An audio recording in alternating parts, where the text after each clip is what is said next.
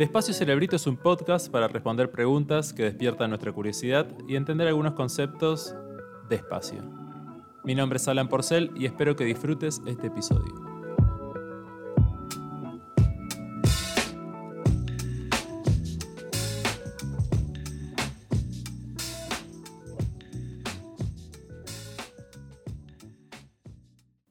El capítulo que estás por escuchar es una charla que fue transmitida en el canal de Twitch de Parque Podcast.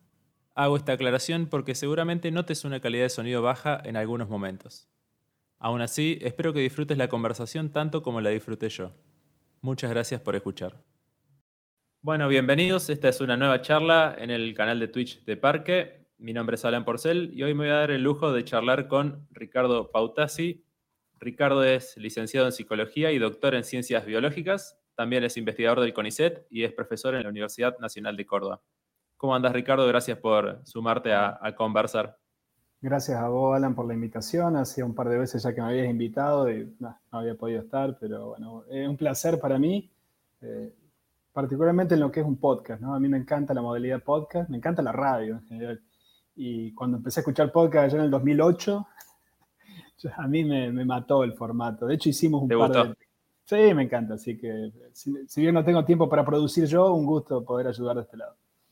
Genial, muchas gracias, Ricardo. Y bueno, para, para quienes se vayan sumando, vamos a charlar un poco sobre el trabajo o parte del trabajo de Ricardo, que es el, el consumo de alcohol, el alcohol y sus consecuencias, voy a decir, me voy a anticipar.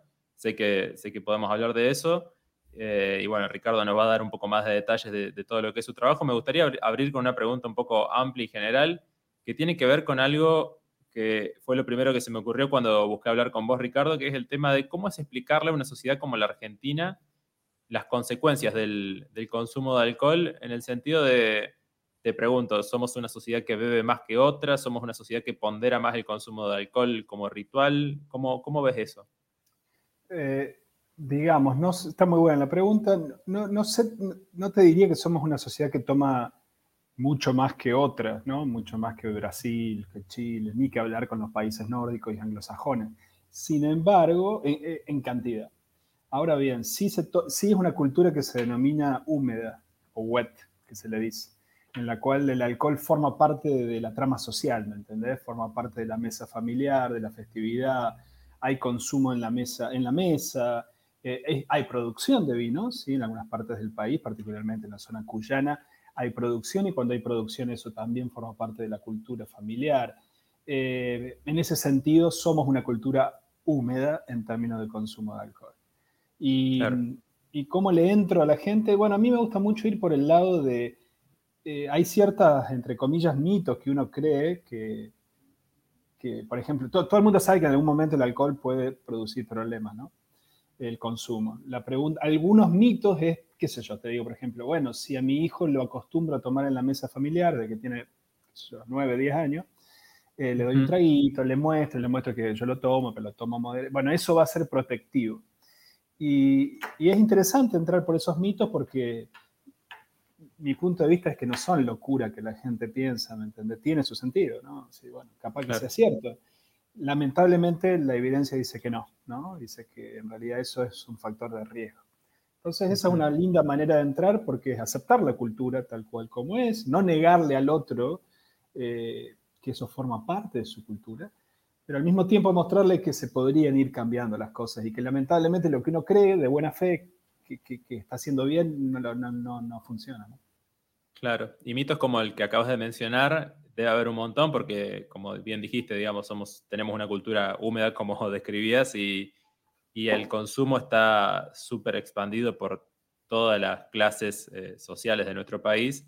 Me gustaría también eh, preguntarte algo, Ricardo, que es una pregunta un poco eh, básica quizás, pero que tiene que ver con, hay gente que toma alcohol para salir de fiesta, es mucha gente que toma alcohol para salir de fiesta, y otra gente que toma alcohol para relajarse al final de un día agotador. ¿Cómo, cómo funciona eso, digamos? Porque, eh, ¿qué efectos tiene el alcohol en nuestro cerebro realmente, digamos? Porque, bueno, parecieran dos usos contrapuestos. Claro. Eh, a diferencia de otras drogas, ponele, qué sé yo, como cocaína, que es particularmente un estimulante, ¿sí? O sea, vos la tomás y tiene un efecto de mejorarte el estado de ánimo. Eh, si bien eh, luego en, el crash tiene una caída, por supuesto, pero el efecto en agudo es un estimulante. El alcohol tiene las dos patas, ¿no? Tiene es estimulante, es depresor y tiene una tercera pata. Eh, depresor quiere decir que te duerme, por ejemplo, es hipnótico, ¿no? Claro. De hecho, hace miles de años se utilizaba como anestésico porque no había otra cosa.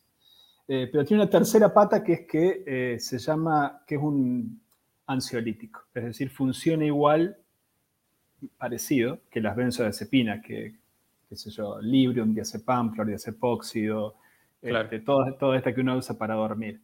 Digo parecido porque en realidad tiene, eh, tiene varios problemas asociados, ¿no? Es mucho menos segura que esa sustancia, le tienen que tomar mucho más para que te haga efecto, es menos segura, es decir, la relación entre dosis eh, efectiva y dosis letal es más chiquitita, es, eso, es, ese margen es el margen de seguridad.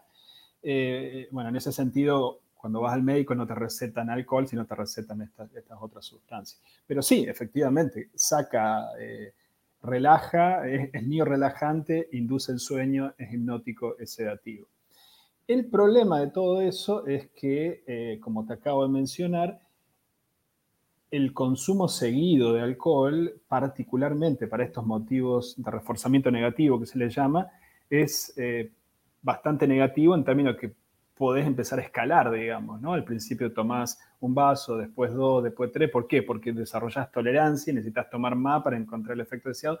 Y esa es una, una de las vías por autonomacia para generar la, dependencia. Ni que hablar que el uso combinado de las dos, alcohol y benzo, por ejemplo, que es muy común en gente que tiene, que tiene problemas de sueño, de ansiedad, claro. es muy peligroso y puede ser letal, ¿no? Pero ciñéndonos un poco a, esto de los efectos que nos genera, eh, se puede usar para ambas cosas, como decíamos recién, de salir de fiesta o relajarse por, esta cuestión de tener efectos múltiples, digamos. Y en general, eh, digamos, técnicamente eso que mencionás lo podés medir con algo que se llama motivos de consumo. ¿Por qué consumo? Vos le podés preguntar a la gente, consumo para mejorar mi estado de ánimo, consumo antes de salir de fiesta, ¿no? Podés eh, buscar todo eso. Y fíjate esto, qué interesante. La gente que consume más durante la semana, lunes, martes, miércoles, reporta más consumo para reducir tensión. La gente que consume más jueves, viernes sábado reporta más lo que se llama enhancement motives, que es motivos de expansión social. Y en general, eh, los dos son motivos pueden ser peligrosos, pero el, el consumo durante la semana y ligado a reducción de estrés es una, de nuevo, es más peligroso, es una vía por autonomacia de camino hacia la dependencia. ¿no? Está claro, está claro. Hace poco tiempo leí el libro eh, ¿Por qué dormimos? de Matthew Walker y es muy interesante, lo recomiendo. Y en una parte hablaba de, cómo el consumo de alcohol eh, se relacionaba con los problemas para dormir. Eh, también te quería preguntar a vos para tu opinión, no tu opinión, sino el conocimiento o lo que hay en cuanto a evidencia científica en torno a esa relación, digamos, entre el consumo de la sustancia y dormir, que también es una que se, no sé si se busca, pero muchas veces se toma algo antes de dormir para que te, te relaje o te lleve a la cama mejor, por ejemplo. Eh, eh, obviamente la persona que no tiene problemas con el consumo y que lo hace una vez cada tanto, no, no le va a traer ningún problema, o que tiene un día que se pasa de largo, o sea, no, no. Sin embargo, sin embargo, en la gente que empieza a tomarlo de manera progresiva, ponele, toma, empieza a tomar cantidades cada vez mayores para conseguir el sueño, ¿sí? Eh, ¿Y qué pasa el día que, corta, ¿no? Que dice, che, la verdad que siento que estoy teniendo un problema con el alcohol, este fin de semana no tomo más, o a partir de esta noche no tomo más. Y lo logra, lo logra un día, lo logra dos días. El problema de eso es que va a tener un efecto rebote, ¿sí? Este, va a tener, se le va a mover el ciclo sueño y vigilia, si antes tenía, por ejemplo, la noche, eh, si el alcohol inducía menos ansiedad, va a tener más ansiedad, ¿sí? va a tener un, rebote en todo ese tipo de, situaciones. Eso es un pequeño síndrome de abstinencia que a medida que la gente empieza a tener más problemas, se, puede, se, torna muy complejo. El síndrome de abstinencia por alcohol termina con delirium tremens y hasta con muerte, ¿sí? Eh, pero y, esto es muy interesante a nivel científico básico, es básicamente lo siguiente, cuando vos tomas el alcohol, el alcohol estimula un sistema de neurotransmisión, que es el, sistema de neurotransmisión GABAérgico. Y como vos le estás tirando con gana al sistema GABAérgico, lo que hace el cerebro es reducir la cantidad de receptores, es decir, de llaves, de cerraduras que están recibiendo el alcohol. Si antes había así, como vos le tirás un montón de alcohol, el cerebro te deja estas disponibles, ¿me entendés? ¿Por qué? Porque vos le estás tirando tanto que el alcohol dice, me protejo dándole menos para que actúe. Ahora bien, cuando vos intentás ser, entre comillas, llevar una vida normal de nuevo, no te quedan las 10 que deberías tener. Tenés 5 nomás. Tenés 5 porque te anuló las otras del cerebro. Claro. Obviamente todo esto es, dinámico y se recupera, pero hasta tanto y cuanto vuelvas a, la normalidad, tenés ese síndrome de abstinencia que puede ser muy leve o muy grosero, ¿no? Claro, te puede llevar a situaciones eh, complicadas o de dolor. Eh, Ricardo, cuando leí el libro, también otro libro que recomiendo mucho, que es un libro sobre drogas de, El gato y la caja en el que participaste, hay algo que me quedó eh, muy, me impactó mucho, que es todo el tema de el impacto que tiene el consumo de alcohol en etapas formativas eh, y hasta te, o sea, por lo que recuerdo, en la adolescencia misma, que es un momento en el que hay gente, o sea, el alcohol, el consumo de alcohol es muy grande. Eh, ¿Puedes contarnos un poco de qué, que creo que es un poco en lo que se concentra más tu trabajo, eh, en qué consiste estas, estas complicaciones que puede traer el consumo de alcohol en edades eh, más iniciales, digamos, antes de los 20 años? Vamos a centrarnos primero en, lo más, digamos, la gran mayoría de la gente, digamos, no tiene un consumo patológico, ¿sí? O sea que vamos a centrarnos en esa gente, no necesariamente. Ok. ¿Y, qué pasa? Y vos decís, bueno, aún, aún si yo no desarrollo alcoholismo, cuanto más joven sea, cuanto más temprano empiece a tomar, mayores van a ser mis probabilidades de ser alcohólico. O sea, si empiezo a tomar a los... No es lo mismo empezar a los 21 que a los 19, que a los 18, que a los 15. No es lo mismo que tu primer borrachera sea a los 15, a los 19, a los 21. Todo eso se va sumando para aumentar tu riesgo de, alcoholismo o de consumo problemático. Y aún si no tenés alteraciones tan groseras como una patología psiquiátrica relacionada o psicológica relacionada con, con esto, eh, un consumo, el consumo tipo binge. ¿Qué es binge? Es tomar cuatro o cinco tragos de alcohol en una misma ocasión de consumo para mujeres y hombres, respectivamente. Cuatro en las mujeres, cinco en los hombres. ¿Y qué es un, trago o una unidad de alcohol? Es, es la cantidad de alcohol que hay en un vasito de vino o en una latita de 350 centímetros, 330 eso es, Eso es una medida, podemos decir. Una medida. Entonces, si te tomas cuatro en dos horas, ya estás teniendo ese binge. Y eso eh, te altera, por ejemplo, algunas zonas del cerebro como el hipocampo, en las mujeres particularmente altera toda la zona prefrontal y empiezan a generar algún tipo de, déficit neuropsicológico eh, que puede de nuevo tener una gradación, ¿no? ser muy mínimo e imperceptible o ir sumándose a lo largo del tiempo.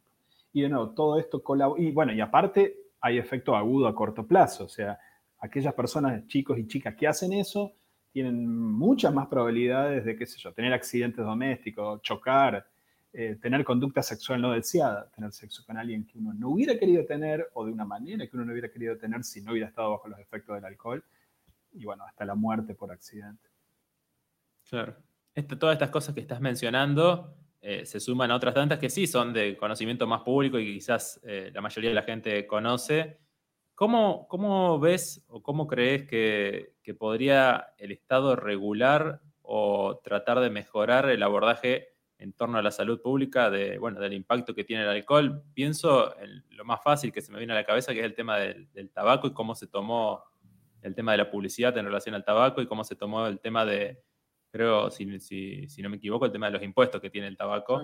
Eh, el alcohol no tiene esas cosas, eh, regulaciones en cuanto a publicidad o impuestos, ¿no? Lo tiene mucho menos, ¿no? Lo tiene ah, bien, ok.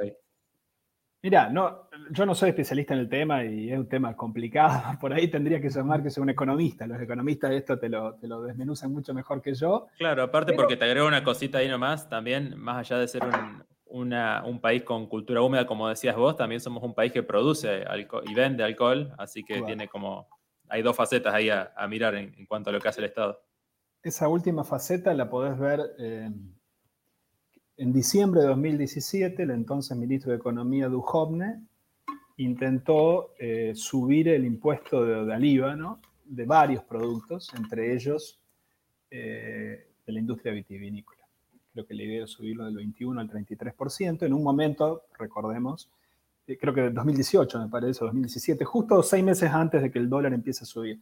O un momento clave, ¿no? 2018, 2018 y lo anunció con bombos y platillos, todo perfecto, ponerle creo que 10 de diciembre. y días después lo tuvo que tirar para atrás. En el camino hubo una enorme presión de toda la industria vitivinícola, eh, de las grandes, este, de las grandes eh, productores de vino y de cerveza, y efectivamente tuvieron que tirarlo para atrás. Eh, bueno, ahí tenés un ejemplo claro de un lobby que logró en ese caso. Entiendo que la perspectiva del ministro en ese caso había sido tratar de, juntar cajas para las necesidades que tenía el país, que no es un hecho menor, ¿no? De hecho, bueno, este, después se vino lo que se vino, así que no es un hecho menor. Eh, sin embargo, eh, efectivamente, y acá vuelvo a la pregunta que decías vos, a mí me parece que hay, un montón de recetas que se sabe que funcionan. Esa es una, o sea, si vos subís los impuestos, baja el consumo. Y que eso es otro mito que hay, porque vos le decías a la gente y la gente te dice cosas como, importa, no importa, el que quiera tomar toma, ¿viste?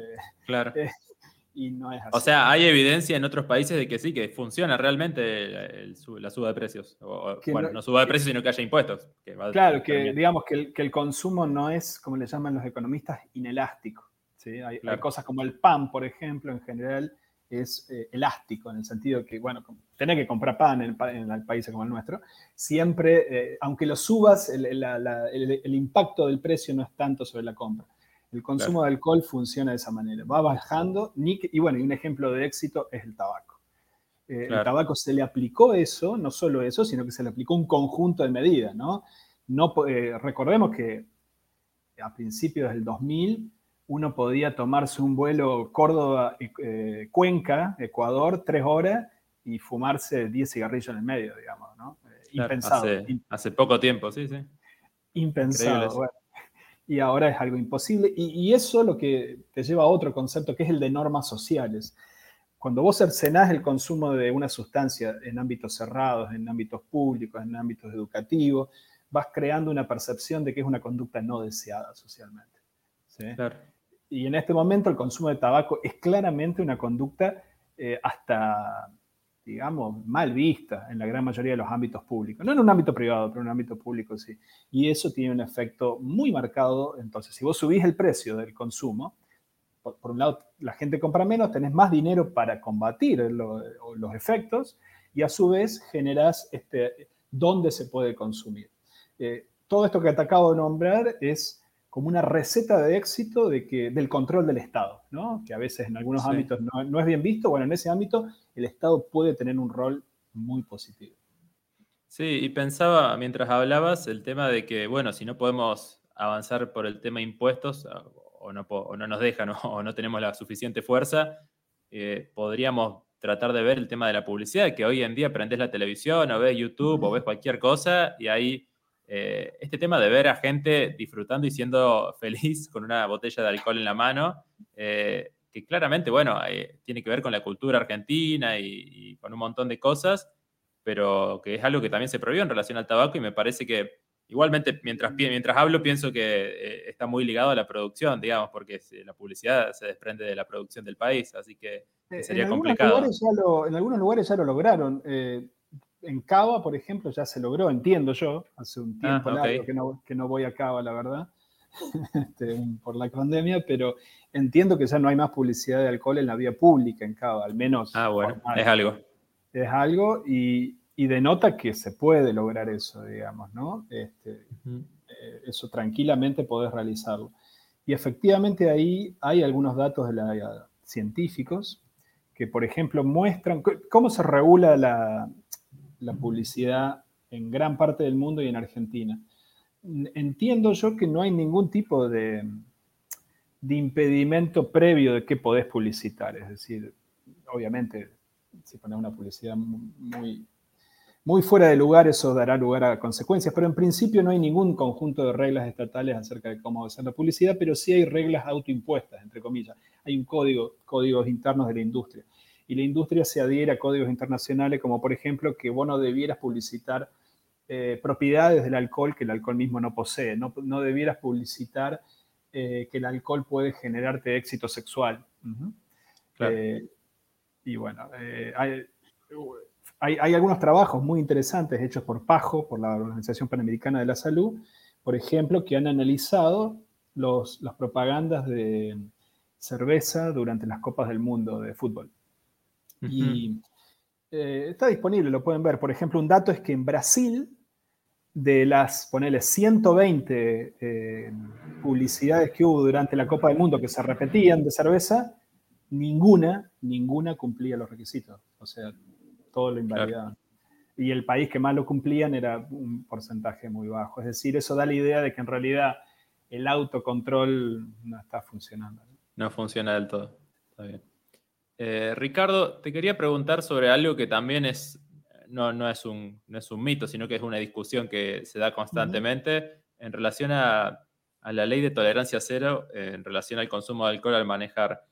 ¿Qué, ¿Qué respuesta tenés? O sea, es algo que te lleva, o al menos a mí me ha llevado a muchas discusiones en almuerzos, en cenas, y, este tema de una copita no te hace nada, deberían eh, permitir. Bueno, mil argumentos en contra de la ley de tolerancia cero. ¿Qué, opinión te merece eh, esa regulación?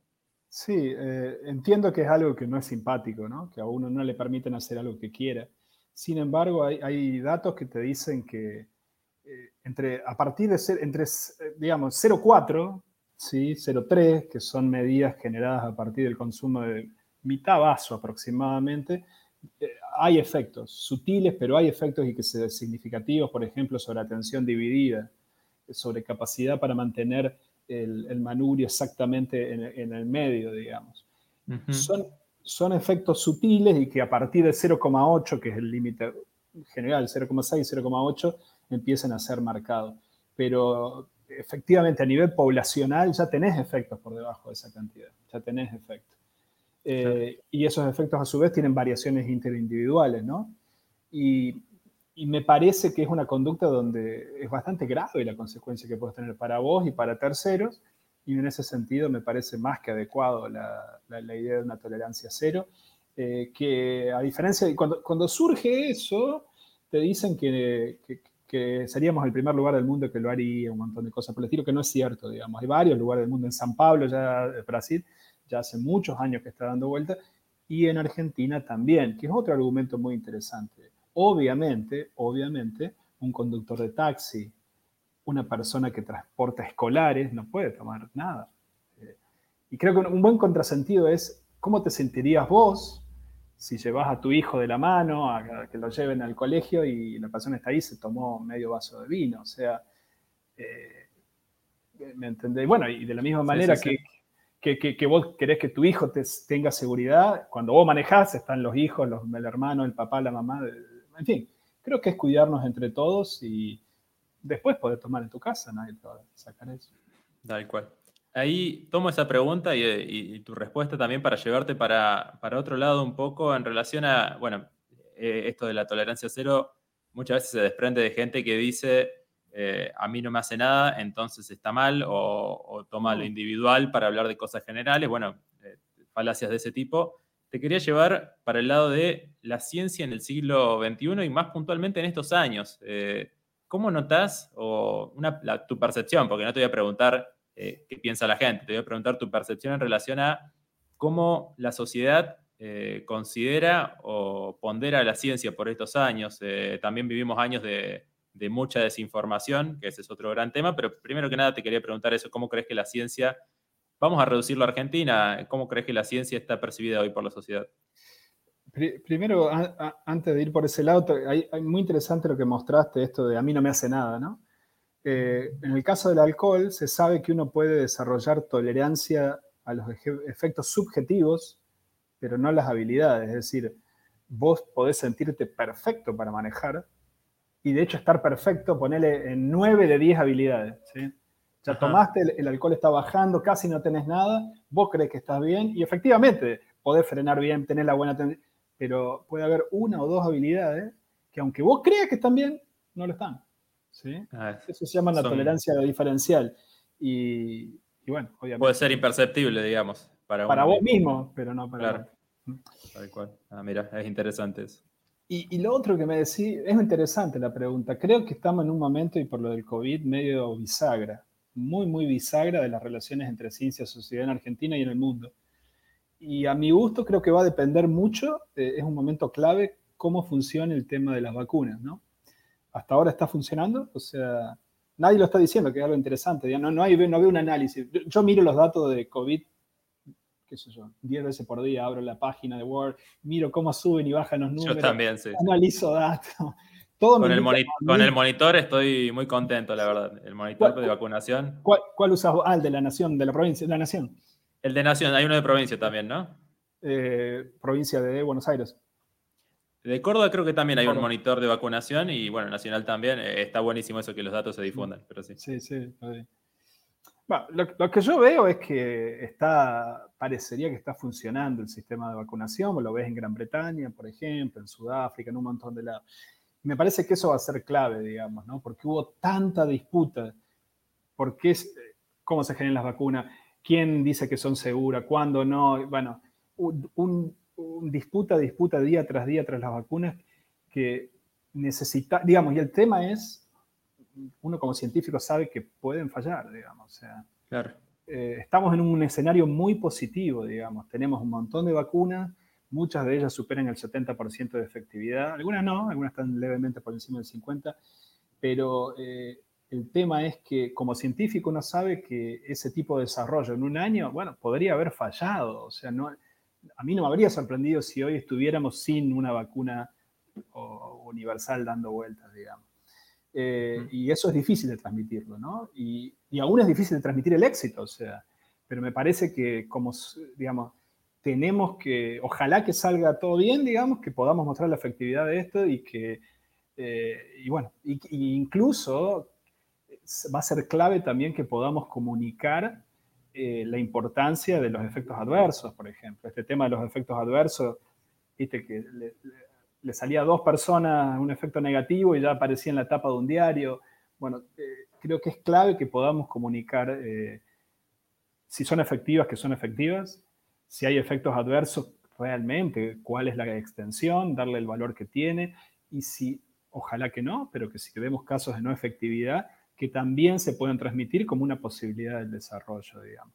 En el caso de que todo eso se logre, creo que como ciencia va a quedar bien parado y eh, yo creo que ya dimos prueba como científicos del valor de, la, de la ciencia en general y que ante otra crisis en el futuro debería quedar claro que hay que poner la plata antes y no después, ¿no? Eh, sí. Aparecieron todas cuando, cuando llegó la pandemia, se, se, cerraron todos los negocios, apareció todo el dinero, tal cual. Eh, hay que eh, poner antes para, generar todo. Pero para mí ese es el punto clave acá, ¿no? ¿Cómo, ¿Cómo salimos de esto? Si sigue todo como está, me parece que va a ser, va a ser recordado esto como eh, el año que la ciencia nos sacó de un atolladero muy grande, ¿no? Me parece. ¿Cómo ves a Internet en ese sentido? En el, yo a veces pienso y digo, bueno, Internet permite la generación de proyectos geniales como el gato y la caja que, mencionamos, pero también permite la desinformación masiva, como también hemos visto durante el último año. ¿Qué pensás que, tampoco quiero una explicación, quiero, quiero tu opinión porque es muy difícil encontrarle una solución, pero ¿qué pensás de, ese, de esa dinámica que se da en torno al conocimiento y a las mentiras en Internet? La veo, me, mete miedo, ¿no? Eh, me, está costando mucho como ciudadano, no como científico, informarme.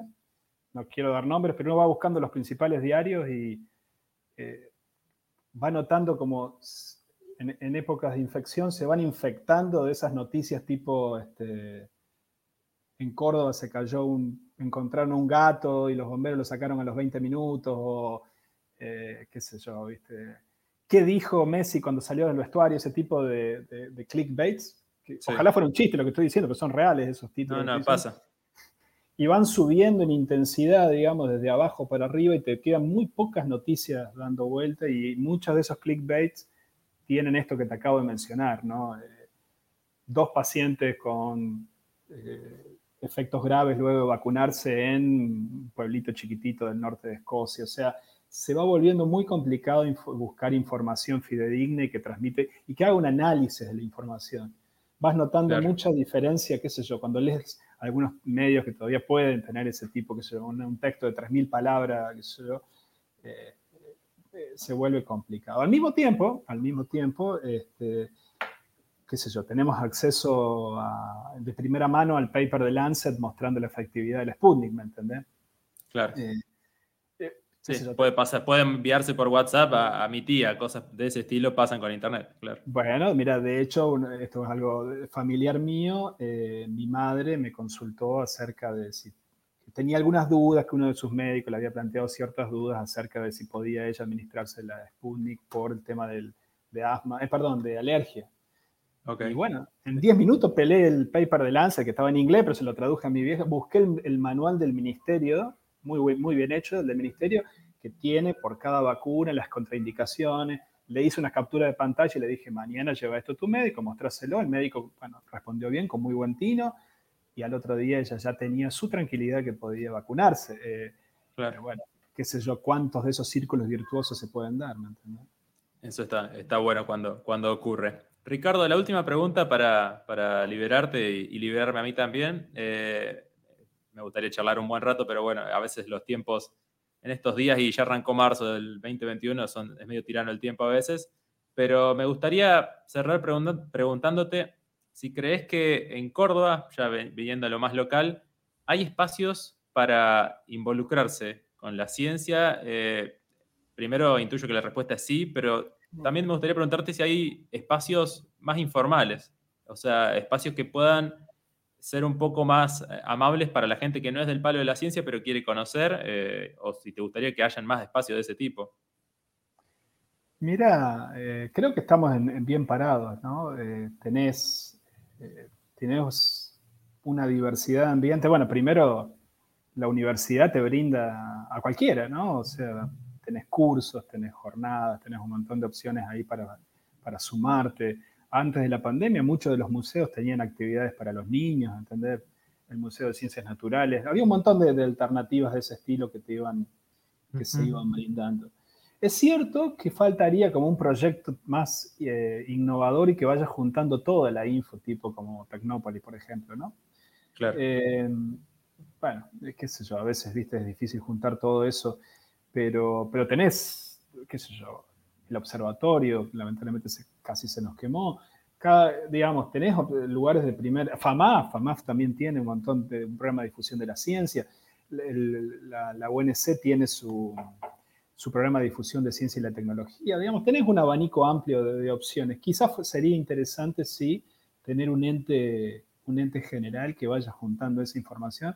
Se, se, han dado pasos positivos, ¿no? Eh, desde, desde la gobernación de Schiaretti, la primera, para aquí adelante se fue poniendo mucho énfasis en em, modernizar y cambiarle un poco la cara al MINSIT de la provincia y, actualmente el MINSIT de la provincia, el Ministerio de Ciencia, tiene un montón de actividades en ese sentido y tiene muy buenas relaciones institucionales con, con la UNC, con CONICET, con FONCIT.